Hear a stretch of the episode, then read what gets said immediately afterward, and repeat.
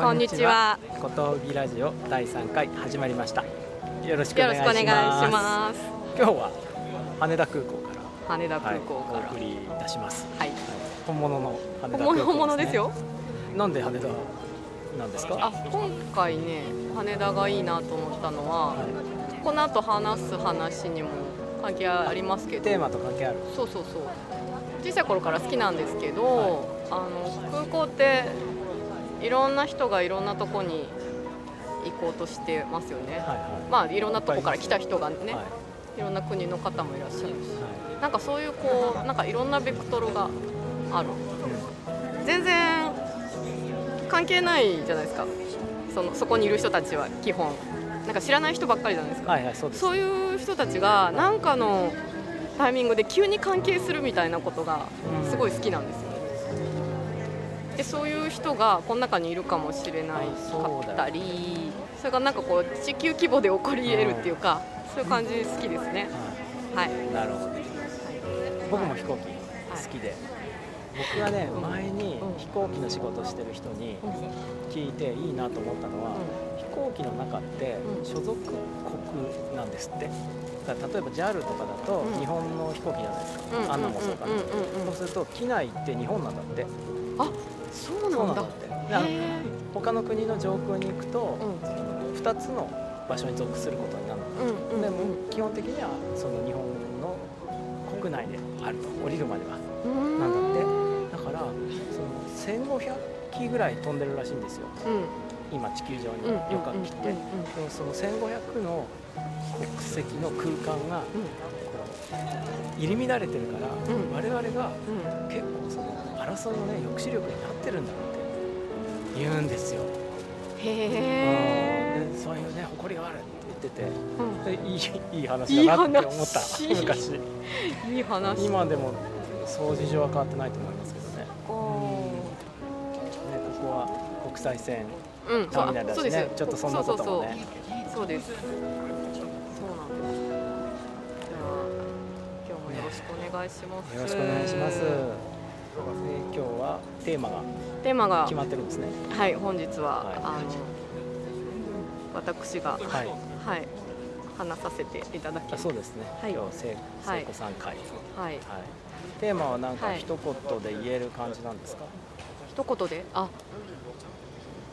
場を作る場を作る場を作る話場を作る話。はいはい。みたいと思いますじゃあもう早速 A 面あ A 面で行きますか。あはいじゃあ行きましょう。はい行きますじゃあはい回しましょうね。はいはい。はい。はいついについに来このた話。この話 をいきなり本丸 三回目にして 福田系的にはね。あ福田系的にはいはい興味あるーうん最近すごく場を作ることについて自分でも考えているので話。ちょっと一回話をしてみたいなと思ったんですよね、幸せしてた時に、うん。K さんがはい。私を表して崖の上で出迎えてる人っていうはい。なんかことを初めて僕が読書会に行った時に聖子さんが、うん。はい、こっちに来れば大丈夫ですよ安心してください、うん。ちょっとドキドキするかもしれないけどっうていう感じで待っててくれたんで、うん。すごい安心したんですよ。その話、そうそうそうそう。うん。その話。それ聞いた帰り道になんか考えててそういうとこあるなと思っおたんですよね。ご自分でも、うん私が作ってる場って多分ちょっとこう自分の話をしなきゃいけなかったりとか、なんか普段はそこまで考えてないんだけどっていうことを話さなきゃいけなかったりする部分があったりすると思うんですね。で多くの人にとってはちょっと怖い。うんうん。でもそこをちょっとこうやってみる。やってみる、見れると結構その先は綺麗な景色見えますよみたいなことを私は知っていてなんかそうそこになんか皆さんを連れて行きたいっていう感じがある、えそうそうそうそういう感じなのかなと。思ってツアーガイドみたいですね。ツアーガイドみたいな感じで。そうそうそう。で結構それは小さい頃からそこには行ってたんですよ。行ってた？行ってた。その崖の向こうの危危険険なところにはい。あのよく見に行ってたんだけど、なんか私一人しか入れないような、うん。通れないような道を、み道なき道を通っていたりな狭かったりとか、なんか天井が低かったりする感じがあったりとかして、はいあんまり誰も連れていけない感じだった、うん、その頃の私は。その頃の私はね。で、まあ、そういうことをしてんだっていうことを、うん。あのすっごい仲いい友達に言ってもあんまり分かってもらえなかったんですよね。であなんかこういうのあんまり言わない方がいいのかなと思ってて、はい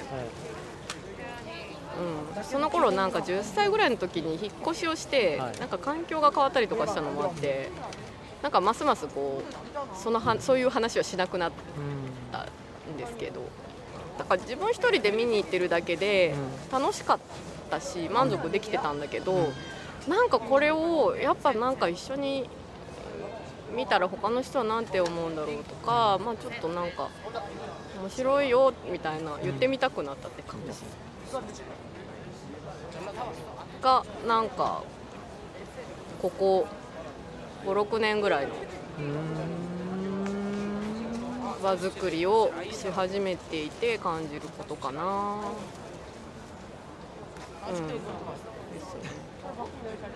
あなんで私がそういうことをやり始めたかっていうと、うん20代半ばから30代の半ばぐらいまで働いてた会社があったんですけど、そこで顧客満足度調査みたいなのをしてはでそしたらなんかちょっとこうサービスが分かりにくいみたいな話があった時にあのセミナーっていう方法があるんじゃないかっていう風になってでもセミナーやったことないからどうやってやるんだろうと思ってい。ろんなあの会社のセミナーに行ってみたんですね。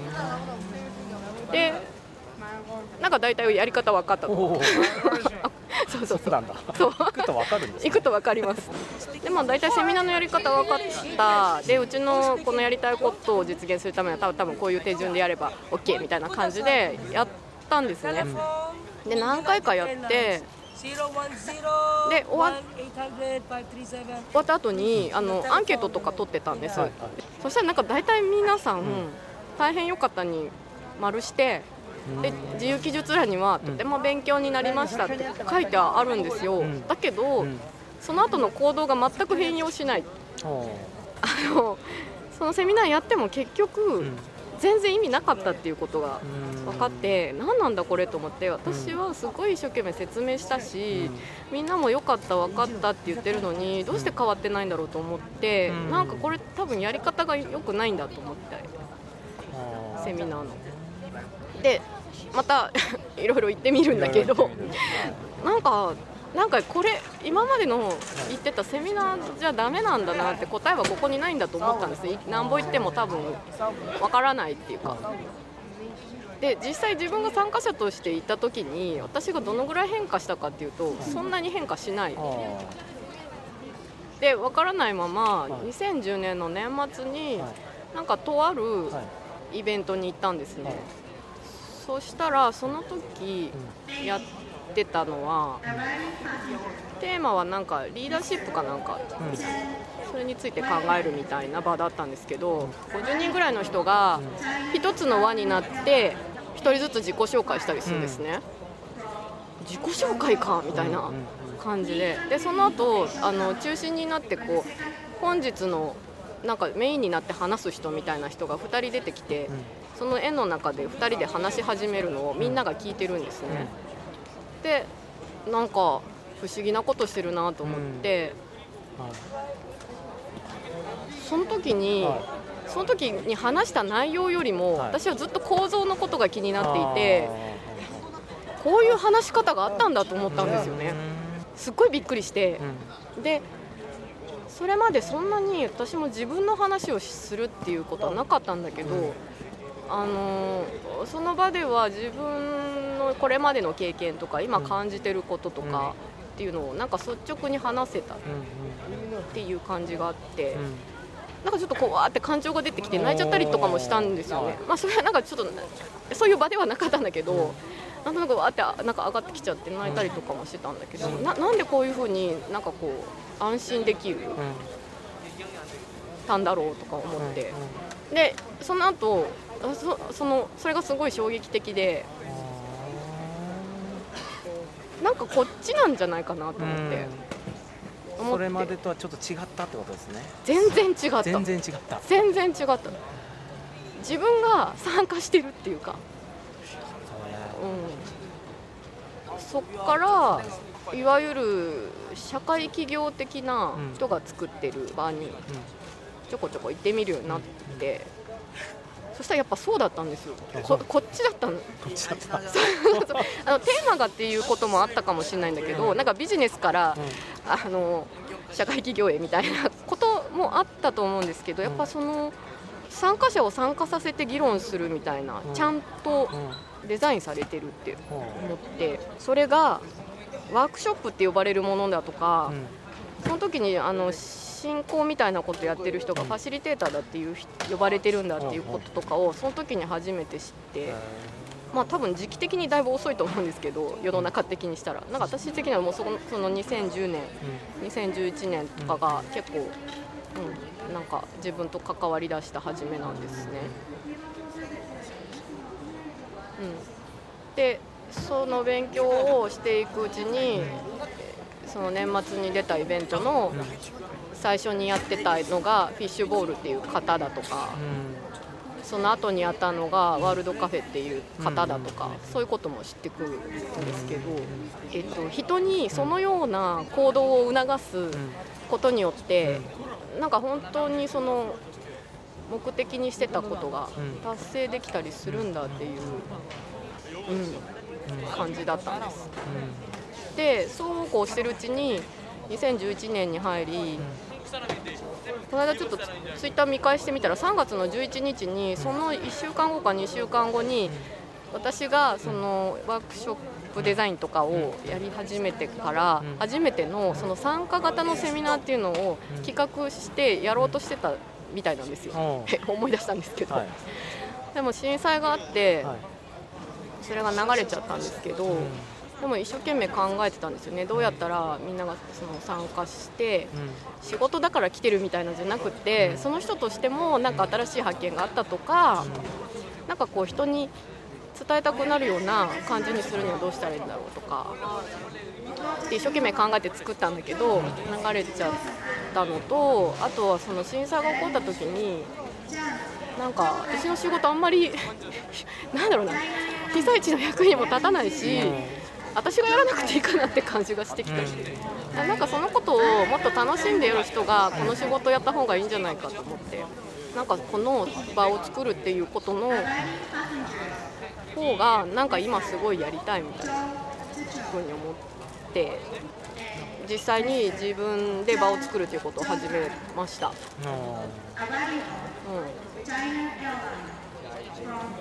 はい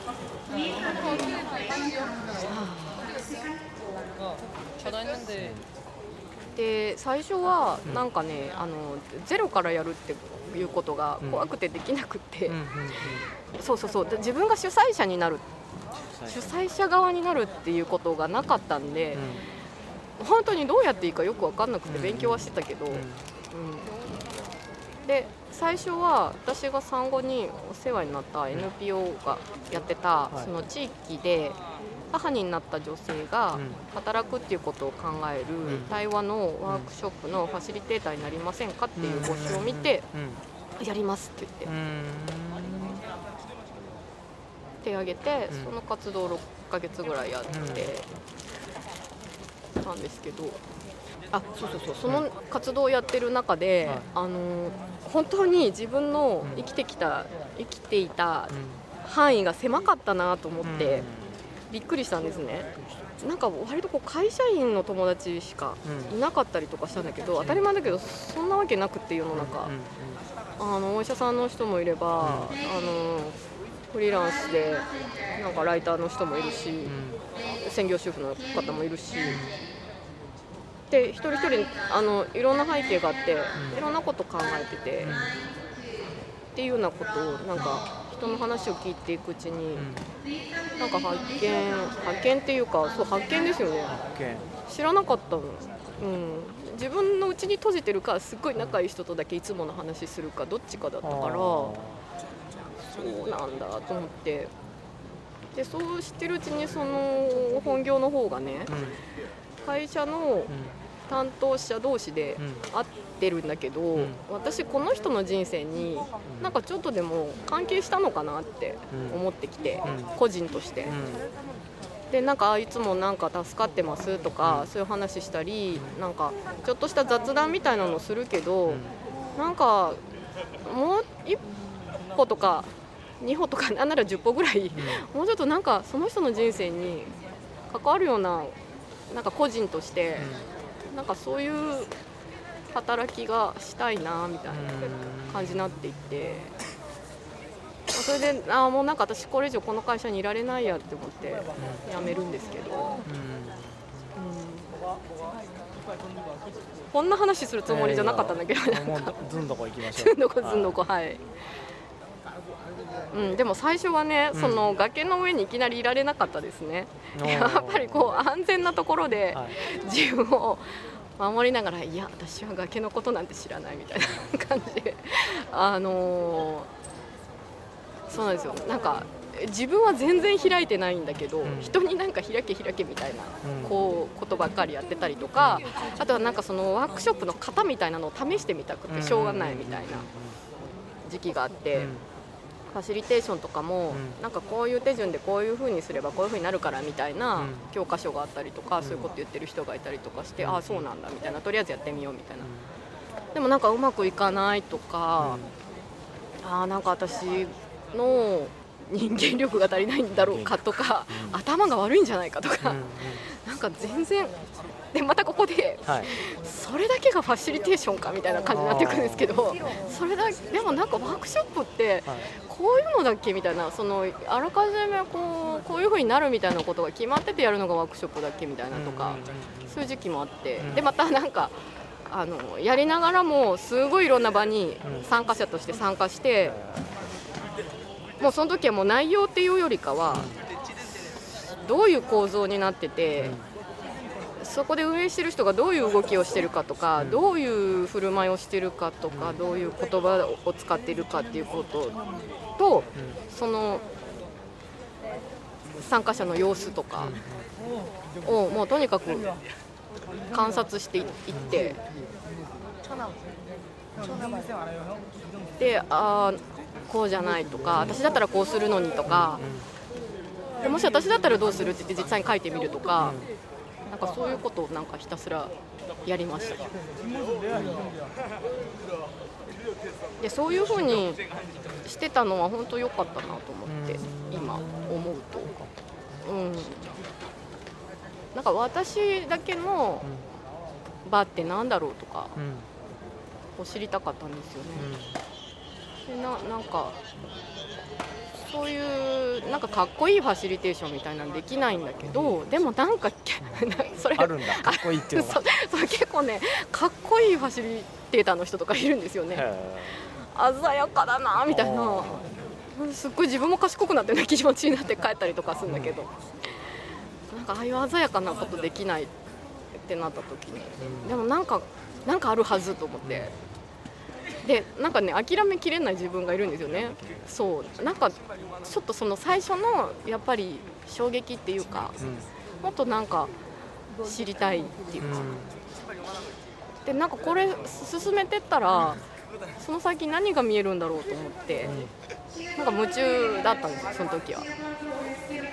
だから確かにそそのことについてなんかたくさんお金とか時間とかも使ったけど結果的になんかうん今自分の場作りこういう感じかなってできてるのはなんか試行錯誤常に試行錯誤してるからかなと思います。うん、あそうそう。あとね、うんあともうもう一個言いたい言いたいっていうか、あのーそうそうそう。あの崖の話をはい考えてた時に、うん。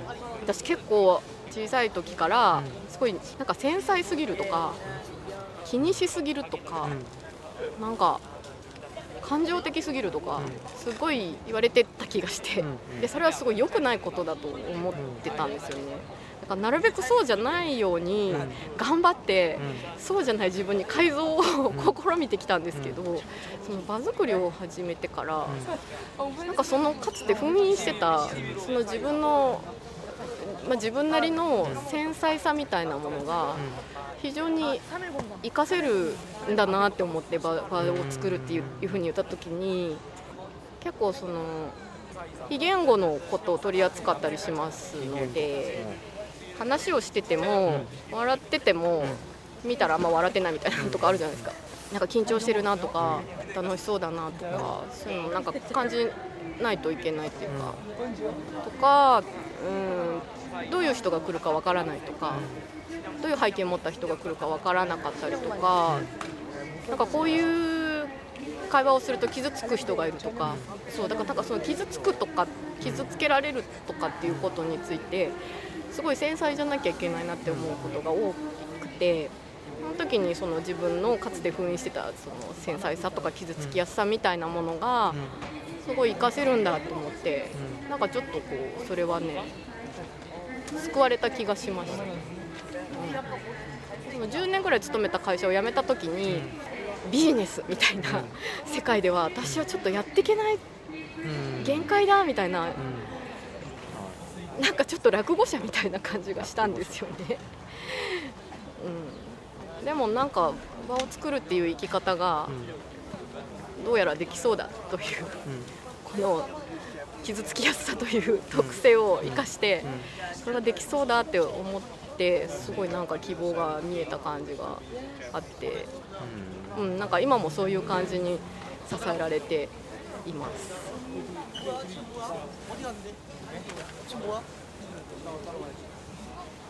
そんな感じです。そんな感じ。はい。英明終了で。英明終了ですか？はい。あ、早い。いやいやいや。なるほど。ここで切れるんだ。と後半よろしくお願いします。よろしくお願いします。あ。あ。何だったんだろう。どうでした？なんかあのさっきも言いましたけど、はい。い、ろんな場に参加はしてるんです、はいはい、でもなんか誰も私と同じようにはやってないんですよね、うんうんだからなんか自分で言うのもあれだけど、うん。うんなんかちょっと新しいことやってるのかもしれないなと思ったりしている、でそれはあの私の動機であるところのもうなんかなんなら10歩ぐらい踏み込みたいみたいな、ような、うん。普通だったらもうそこまでやんないんだけどみたいうんうなん。ことと関係あるのかもしれない。もしかしたら、うん、あその場を作るっていうことで言うと、うん。うん場場場その人に集まってきてもらうときに、テーマを設定するとか目的を設定するとかって大事なんですけど、うん。最近あの本当にあこれ大事だな私の場においてこれは大事だなって思うのが、あの行き地の設定っていうことをよく思います、えっと門構えに地域の駅の右側の、えっと私のさっきの話でいうところの、えっと、すごい綺麗な景色を見に行くために、あのうん。必要なそのハードルの高さっていうのかな、例えば読書会やる時のテーマ設定、持ち寄り型の読書会もやってたんですけど、その時にうん。例えば、えーと「もう二度と読まないと思った本」とか、悪い本とか、なんかそういうテーマ設定したりしてます。ポンピドーセンター展を見た人とか。とか、うん。そうそうそうそうそう。そういうのそういうの。見てない人は行きたくても行けないっていそうねそうそうそうそう。そういうの。そういうの大事だなと思っている、でそこなくした方がうん。うん気軽さはアップするし、うん。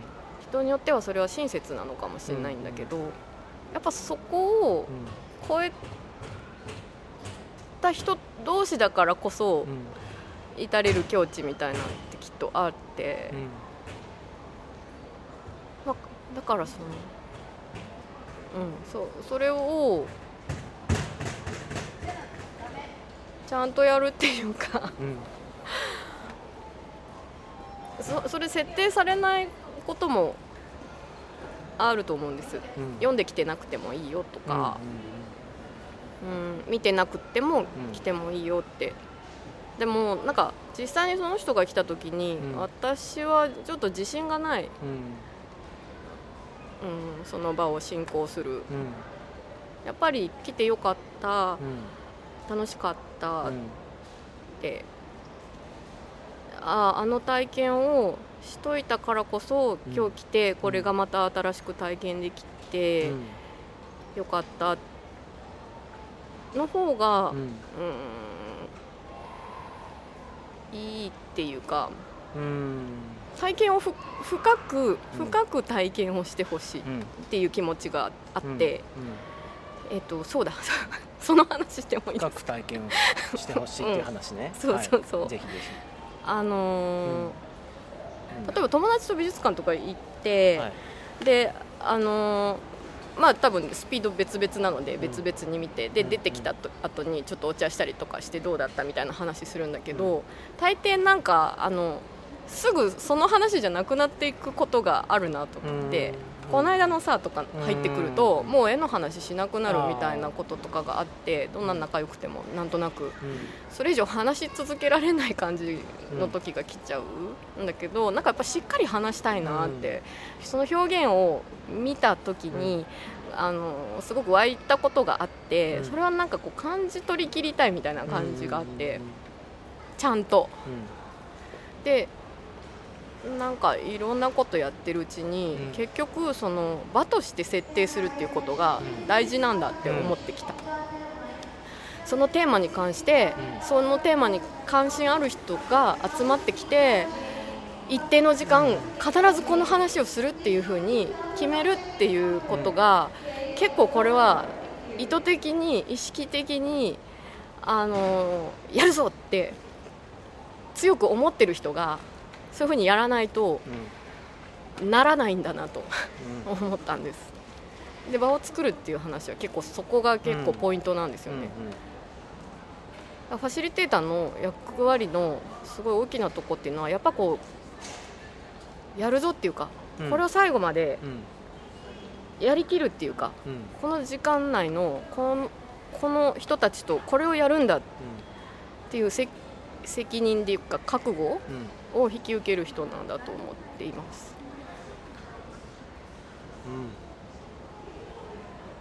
でそれは雑談じゃなくて、やっぱ場なんですよね、うん。その時間をちゃんと区切ってうん。日常とうん。少し線を引いたところでしっかりと行うことによってこの崖の向こうの景色が見えるようになる、でそれはあの全然日常と関係ないことじゃなくて、むしろなんか日常の中ではあの言語化されてなかったり表面化されてなかったりするものが場では出てくる。実はあの下の方ではこれが進行してたみたいなことが確認できたりとかしてなんかすごい重要なことだなと思って。それを改めて時間区切ってしっかりと確認しきるとか感じ取る作業っていうのは。でそれをするためにはさっき言った行き地の設定っていうのが非常に重要で。だからなんかそのなんかうんうん。なだから一個一個意味がある感じです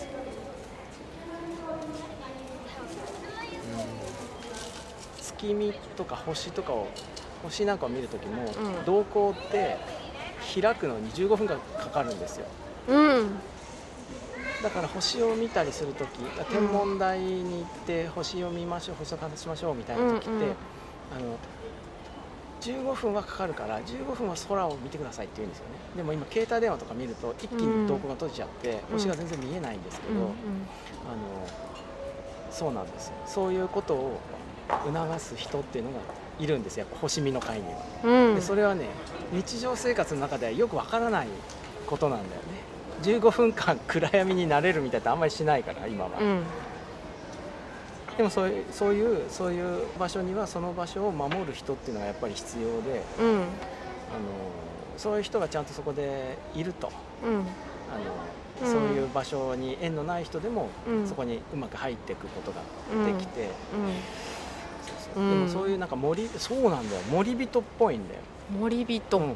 あの崖のそばでうん。大丈夫ですよって言ってる感じがしたって言ったじゃないですか、そういう感じじゃないああなんかあその未知の空間、うん、うん、でそれはもう特殊な空間だってことは分かってるんですよねこっちは、うん。日常の空間ではないっていうのは分かっていて、でそこに来た時にその場を守ってますと。うん私がケツを持ってるからうん。ああの素人さんも安心してうん。入ってきて怪我しないで帰れますよってうん。言ってる感じがするんだよね、うん、これ直接人間としてパッと会った時に思ったのは、うん。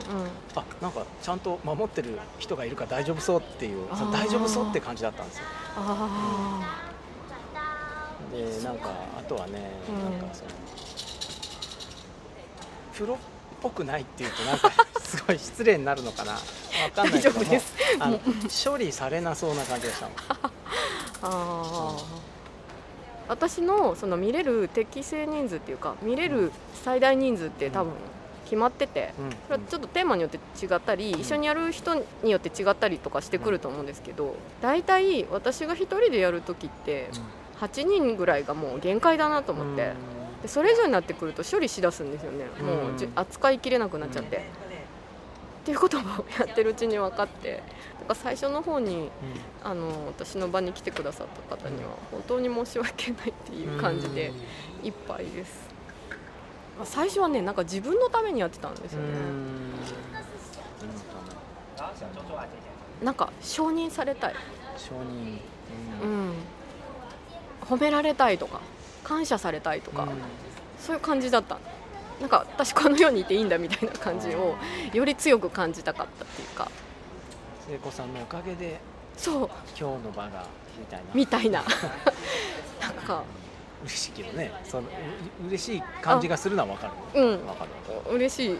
嬉しいし今も嬉しいですけど、うなんか最初はよりそのためにやってたって感じ、ん。そういうふうに言ってもらえるためにやるみたいな感じ、なんかその人がどういう体験をするかとかっていうよりかは、だだからその自分の いじましさというか、なるほどなんかすっごいドロドロしたところをやればやるほどうん。見せつけられていくんですよね。うん。うんすごいコントロールしたがる自分とか、なんだろう。なんか処理したくなる自分もそうだし参加者に対して嫉妬する自分とかランキングする自分とかなんかそういうのいっぱいいっぱいなんか見せつけられて 突きつけられてくる。でその度に、まあ、ちょっと泣きながらなんでそういうふうに私思っちゃってるんだろうとか思ってそれでもねなんかやっぱりやめないんですよね。うん。うんなんかねやっぱりねうん。やりたいんですよ、きうん。気になるのすごく。でそういうのはあるんだけど、でもそういうそれその自分のなんか利己的な部分とか自我目いっぱいみたいなところを、うん。なんか丁寧に見ていくと、うん。なんでそういうふうにしたのかとか分かってくる。だから本当私こういうふうにしたかったんだとかこういうのを大事にしたかったからこういうふうにしたかったのかとか、っていうのをなんかこう丁寧に聞いていくと、すごいなんか楽になってきて、そうですね。なんか今は割といろいろ至らないとこあると思うんですけど、その プロっぽくなさとかで、やっぱりいつもい一生懸命やってるんですね。そうそうそう。あなんかねカルタの会に1年ぐらい来てくれてる人が言ってたんだけど、最初に来た時に私が、あのすごい一生懸命撮ってたって言ってびっくりしてたって、自分はもう全然その初心者に毛生えたみたいな感じで、あのやってるのになんでこの人こんなに一生懸命やってそれで勝ったとか言って喜んでんだろうって言って言ってたんですけどあなんかもうなんかその辺かなと思って、で私はすごいなんかそうやってこう一生懸命覚えてきて来てくれてで一生懸命カルタしてってすごい嬉しいから、そういう人に対してなんか手抜きとかできないですよね、と思って、あまあ、その時は全然そんなこと考えてなかったですけど、まあ思い返してみるとだからそうやって一生懸命やってくれるの嬉しいし、そしたら私もなんか一生懸命やるってか、感じ。うん。そうそうそう。なんかね一生懸命やってほしい。確かに、なんか夢中になってほしい。その来た時に。その時になんかでも私がちょっとこう傍観してるみたいな感じだったらみんなそういう風にならないし。そうね。ななんかねあのー、毎回新しいんですよ。私にとっては。それだよね。うん。あもちろん飽きないように工夫してるっていうこともありますけど同じことをやり続ける時に、うん。飽きないようにするっていうこともあるんだけど結局その同じ人が毎回来ててもその人は前回と同じではないから時間は経っていてどんどん変化しているし自分も変化してるし季節も移り変わっているしこの間はこうだったけど今日は分かんないとかその間に何がその来てくれた人の中で何があったかは分からないとかそういうなんかこう全部を分からないっていう前提でやってるんですよね。だし私は基本的に詳しくないって思ってるんですよ。知識的なことは全然ない、うん、自分の興味関心の範囲とかだけだったら、言えることは本当少なくって分かんない、人間についてもたくさんの人に会ってきたけど、全然分からないから、いつもなんかそうやってこうわ分からないっていう感じであのその日その場の、その時間のその人に一生懸命なんかその人が安心して夢中になれるように守ってるって感じです。で命の話をしたする読書会の時は本当に明るいところから暗いところに降りていかなきゃいけなかったから、本当に丁寧に丁寧に最初のところやって、うんやりましたね、その時はすごく守ろうっていう感じ強かった、でそれを思ったのは、ちょうど去年の今ぐらいに「夜と霧」っていう本の読書会をやった時に、すっごい暗いところにみんなで行ったんですよね、で私のその想定してたよりも暗いところに深いところにみんなで行って、でその時すごいこうまだちょっと私の力量ではのちょっと超えちゃうんじゃないかどうしようかっていうぐらいのそういう場になって、もう本当にこうカフェの一角でやってたんだけど、もうそこだけ時空が歪んでるみたいな状態になっちゃって、でもこうもうみんなを無事に日常に返さなきゃみたいな感じでもう私今この場でやれるのはそれしかないみたいな感じに思ったのをすごく覚えてて。うん、でも1年経っていろいろ経験してきて、うん、丁寧に丁寧にやっていって、うん、私もそこに向けて調子を合わせていって、うんななんとか無事にやりきれて、ああよかったと思ってます。なんかあ去年の場もとても良かったって言ってもらえて、うん、良かったですけど、今年は今年で自信を去年よりは持ってやれたかなって、まあ、もちろん反省はたくさんあるんですけど、大体もうそうなんかどんな人が来て、どういう話をしたり、どういう振る舞いがあっても、もう結構大丈夫かなって感じに今なってるかな。まあ、すごくこう繊細なテーマだったりする時に、本人も何が出てくるかわからないっていう時に私がなんかぎょっとしたりとか、びっくりしびっくりっていうか、うん、ちょっと無理みたいな感じになっちゃったら、もうその人本当に傷ついてしまうしね。そのなんか感じること、うんセンシティブにセンシティブになって物事を感じるっていうことと、うんうん、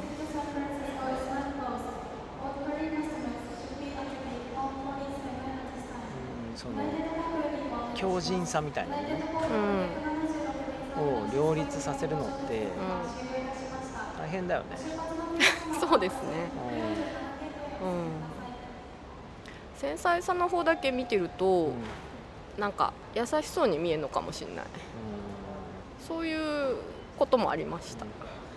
でもなんかそれは今この場ではルールとしてふさわしくないっていうか、まあ、最初に言った通りあのこの場では今日はややらないことになってるのですいませんって言っての話？あ行き地の話じゃない。えっとねグランドルールっていう今日今日この場でここういうふうななんだろうな例えばここは課題解決する場じゃないのでアドバイスはしないでくださいみたいなルール？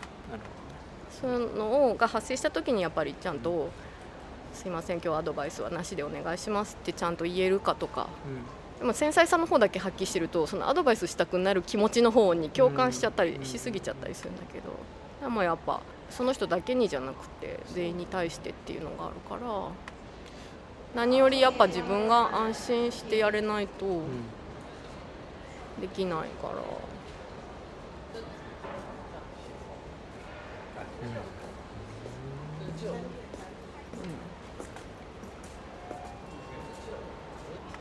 はい。はい。はいうん終わりって感じ、終わりって感じですね。はい。はい。じゃあ止めましょう。ありがとうございました。はい。もう一曲。もう一曲。ははいい、きます。ボーナストラック。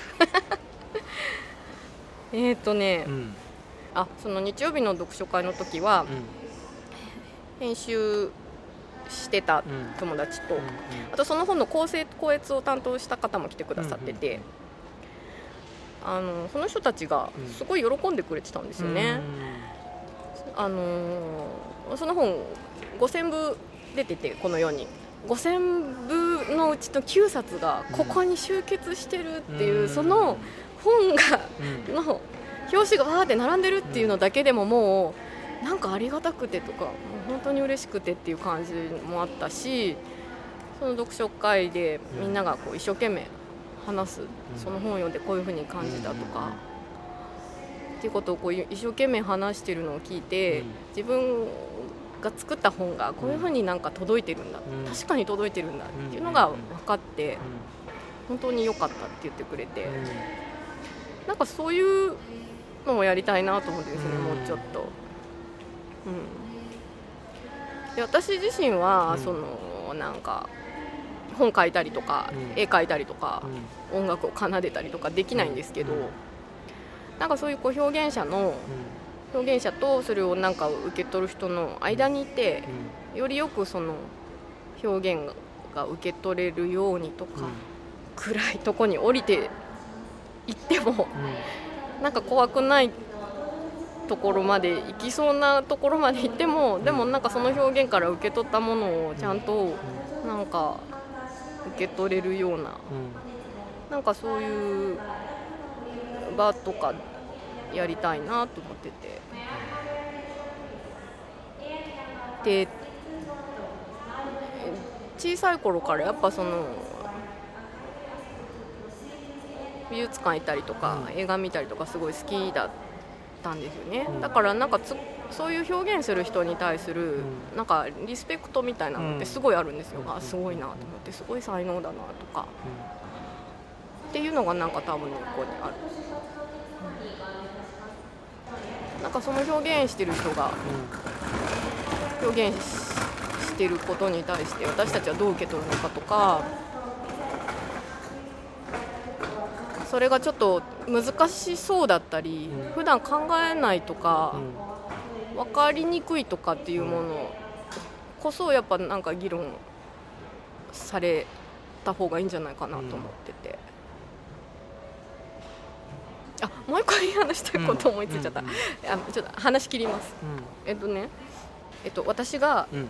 作れる場の数とか1回に集められる人数とかって、あ私の力量でってことですけど、定員が少ないことが多いんです、であのーまたやってくださいとか、今回はいけない日が合わなくていけないんだけどまたやってほしいって言われたりとかして、うん。すごいありがたいんですけど、なんかねあのーあなたもや やってみたらって感じもあります、すごく。えそういうのもやりたい、うんうん。うん、今度ねやるしね。あ実際やるんですけど、うん。そうそうそう読書会の作り方講座ってやるんですけど、うん。それもやりたいな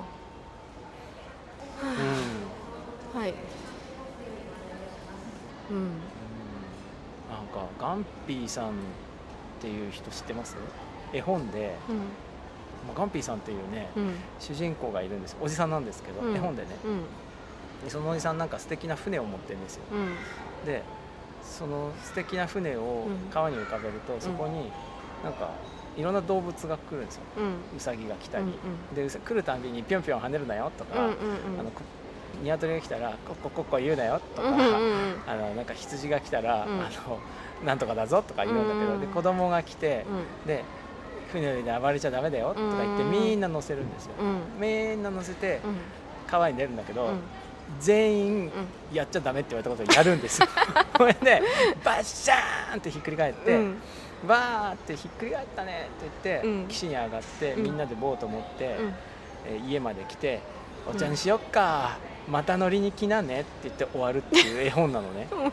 俺すごいかっこよくてそのワンピーさんという人が。うんうんツアーガイドじゃないんだけど、そういう面もなんか感じたんだ今。そういうその起こりうることの、は一応うん。起こりうる範囲内でほぼ収集できるうんだろうから、うん。何が起こってもうん。大丈夫だし、でも一人じゃできないからみんなで心力を合わせてやろうねみたいな、そういうとこまで含めて、うん。あのその場のなんか結び目みたいなうん。なんかへそみたいな、うん。うんことをやるっていうガンピーさんの船遊びか、すごい僕の好きな僕のヒーローっていう人なんだけど。ねへえまた来なよって言うんだよね。船ひっくり返っちゃったの。うん。うん。みんな楽しそうでね。止められないしね。そうその声出したいみたいな。うん。のがあって。へえうん。そんな感じです。ボーナストラックも終わりですかねはいじゃあお便りコーおナー。便りコーナー。はい。ありがとうございあます。りがとうございます、今回もこのお便りコーナーは、うん。あの全部読むっていうそういうそうしました、はい、そういうことになってまはい、すもし100通ぐらい来てねうん、うん、読めなくなったらうん、嬉しい悲鳴。そうそうそうそう。はい、はい。ポリシーとして。はい。じゃあ1通目。はい。はい。あちょちょっとあえ？れあれかな？あそうですね。はい。アナウンス切れはいてから。わかりました。あなんか青くなってますよ。あ本当だこんななんだ夜って。は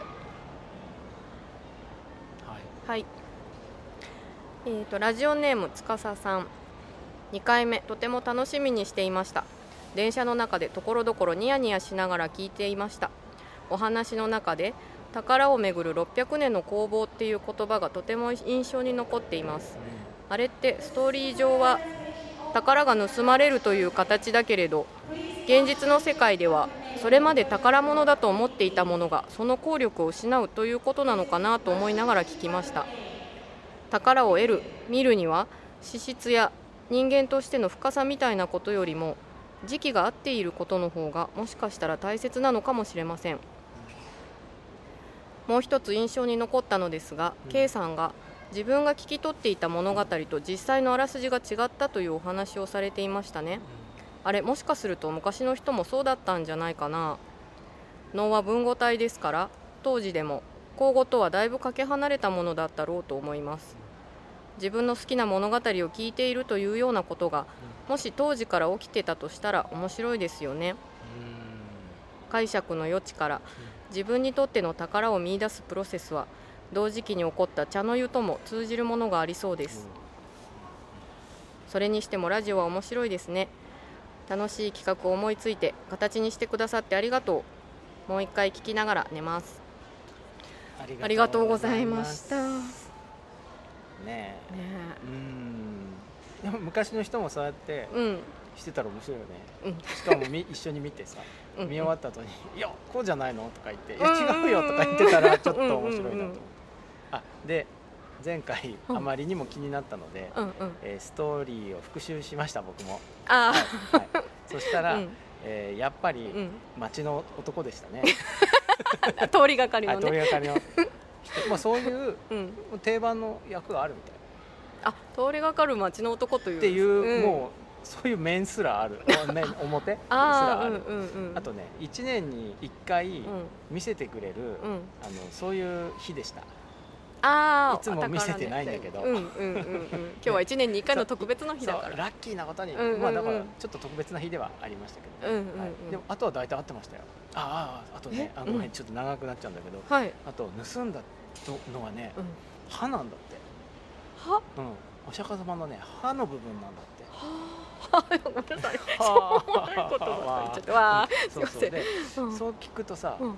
メッセージその口って喋る部分じゃないですか,、うんうんうん。そういう部分を盗んだみたいに読むと、うん。またなんかちょっと深いなと思ってあー確かに。うんちょっとそこはね、うん復習してよかった。うん。あよかった。復習もいいものですね、はい復習もおすすめします。はい、うん時期が合ってるって、ううんん、なかなかね。うん。あると思いますよ。タイミングですよね。タイミングね。よかった。ラジオできてみたいな感じもねありますね。はい後になって分かったりするかも。ね。こともあるかもしれないですね。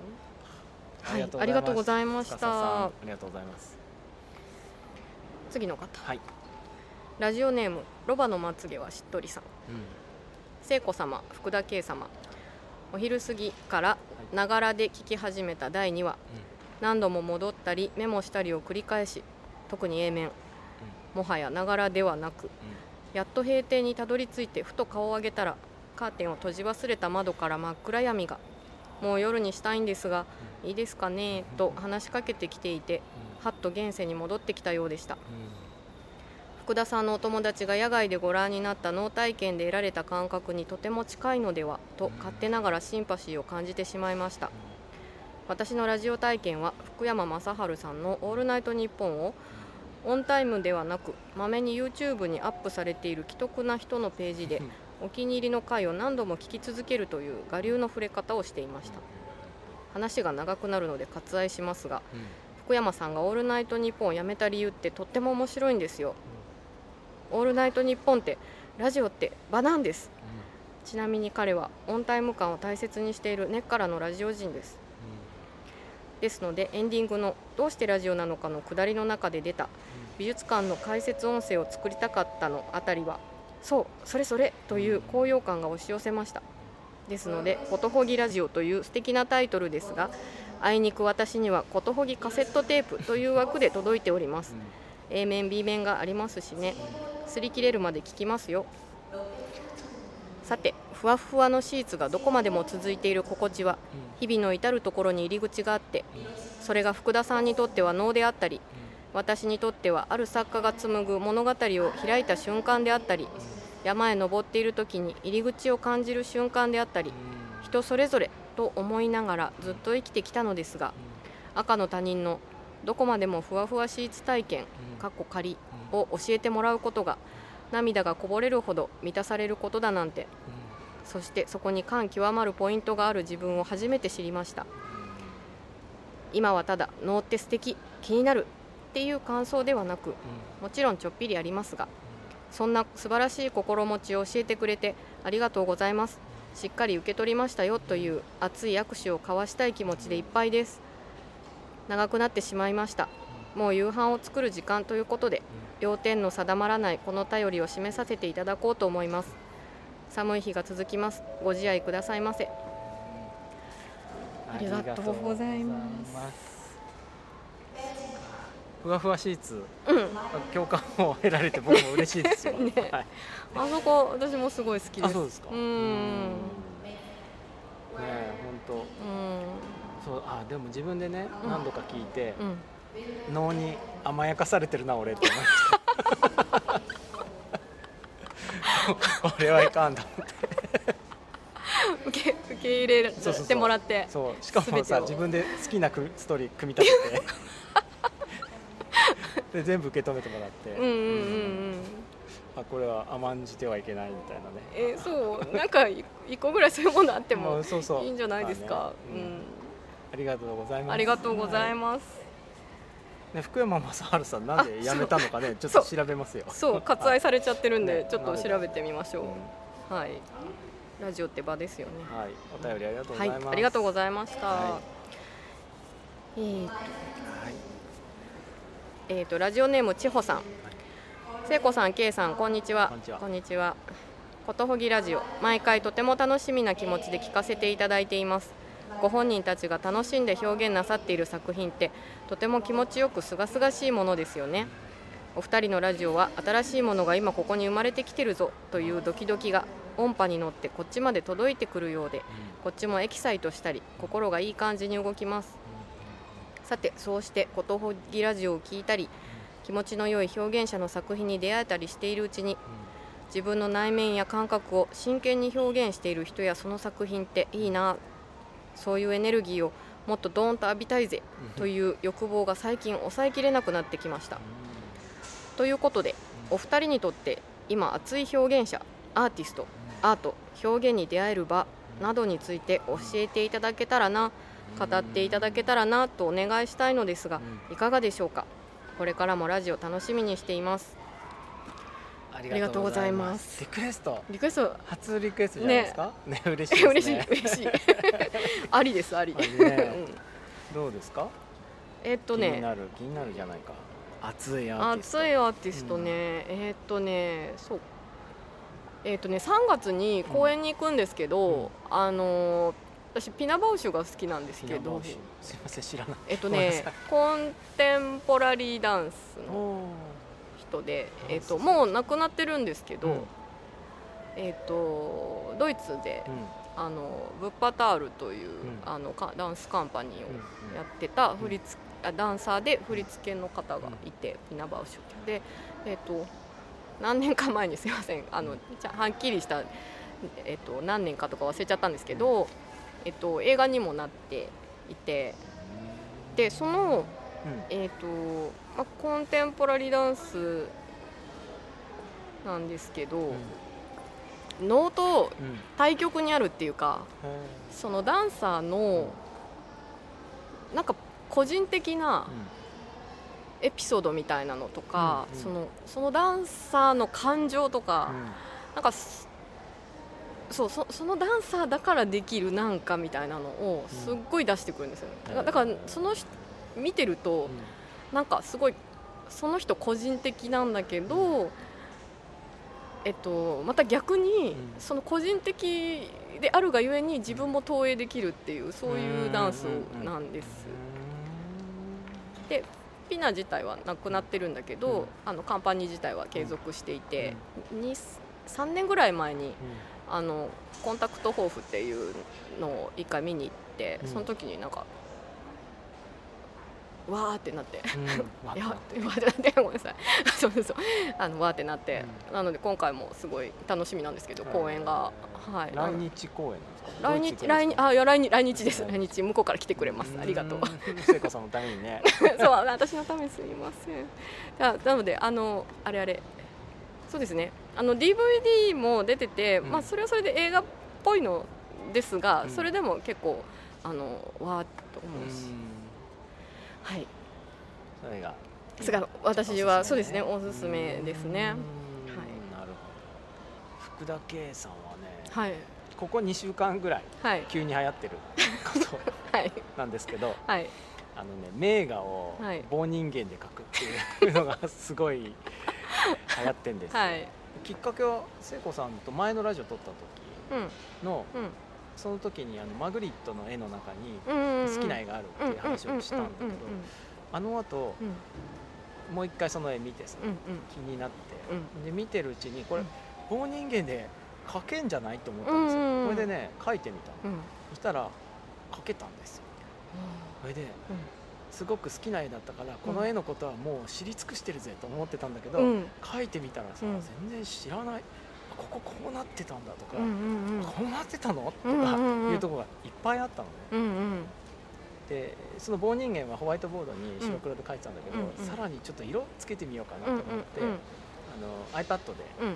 カシャってうん。ホワイトボード取って、うん。そこにこうあのなんかペイントソフトみたいな色つけてみて、そしたらまためっちゃ学ぶところがあって、うん。でやっぱ目がすげえと思って。目がすごいわと思ってさ。うん。で美大出身の人が言ってますけど。だからえ名画の模写。名画を棒人間で描いて色もつけてみるとすごい熱いと思います。ねちょっとやってみたいですね聖子さんにはい。場の作り方をはい。教わって、はい。この名画を棒人間にするうん。会っていうのをね、うん。いつかやりたいです。今年やりましょう。はい、はい。やりたいですね。はい。千穂さんそんな千穂感じです。さんありがとうございます。ありがとうござい喋りたいこと喋れてよかったです。ありがとうございました。ありがとうございました。はい。はい。では。はい。移動しましょうか、はあはいい。お疲れ様でした。お疲れ様でしたお疲れ様でしたっていうのもあれですけど。ははいい。展望デッキにて、にてはい。エンディングを。飛行機がねいいですね。黄昏時の飛行機。いいですね飛び立とうとしてますツヤツヤですね。つやつやねつやつやですねいいあーなんかめっちゃはい。うん。よよかったです喋れてあ、よかったですよ。それは。うんうん、なんか一気にに駆け抜けたって感じ、うんはいがとうございますありがとうございました。ね。ええあさっきのねあの K さんの棒人間の絵っていうのはあの K さんのツイッターでご覧いただけますでもブログに貼ってもいいか。あブログに貼りましょうかせっかくだしギャラリー的な感じでときましょう。はいあのまあ棒人間ですけど。いやいやもうめっちゃいいそうそう。はいそうですね。はいはい。えー、他に何かフォロー フォローアップフォローア的なップフォローアップまた？なんかありますかね？あー。いや。ねお便りの時にね結構ね、甘やかされてる話もできたし。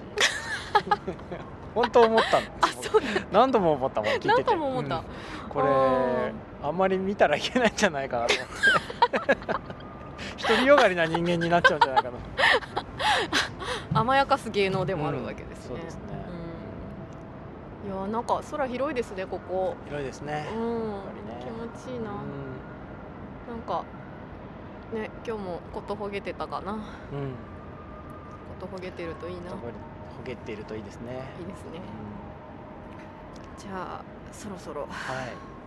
来週は、来週？来来月ね。ああ 来月ね。来月ね。は。い。来月あのゲストがなんと。ついに。ついについに3人目ゲストが。現る。あーありがたいですね、はいえーなんかテーマは決まってるんですか？伺ってません。ないんですね。はい。わかりました。はい。じゃあ当日。当日明らかにはい。なろうかと思います、はい。うん。なるほど。またお便りをお待ちしております。あそうですね。はい。お便り嬉しいですね。本当に嬉しいです。本当に。に嬉しいんです。はい。来てるよって言って。本当ですよ。はしゃいでます。うん。ありがとうございます。ありがとうございます。今回も最後まで聞いてくださって。ありがとうございました。ありがとうございました。はい、ではそろそろ閉店、ね、そろそろ閉店で、はい、はい、どうもありがとうございました。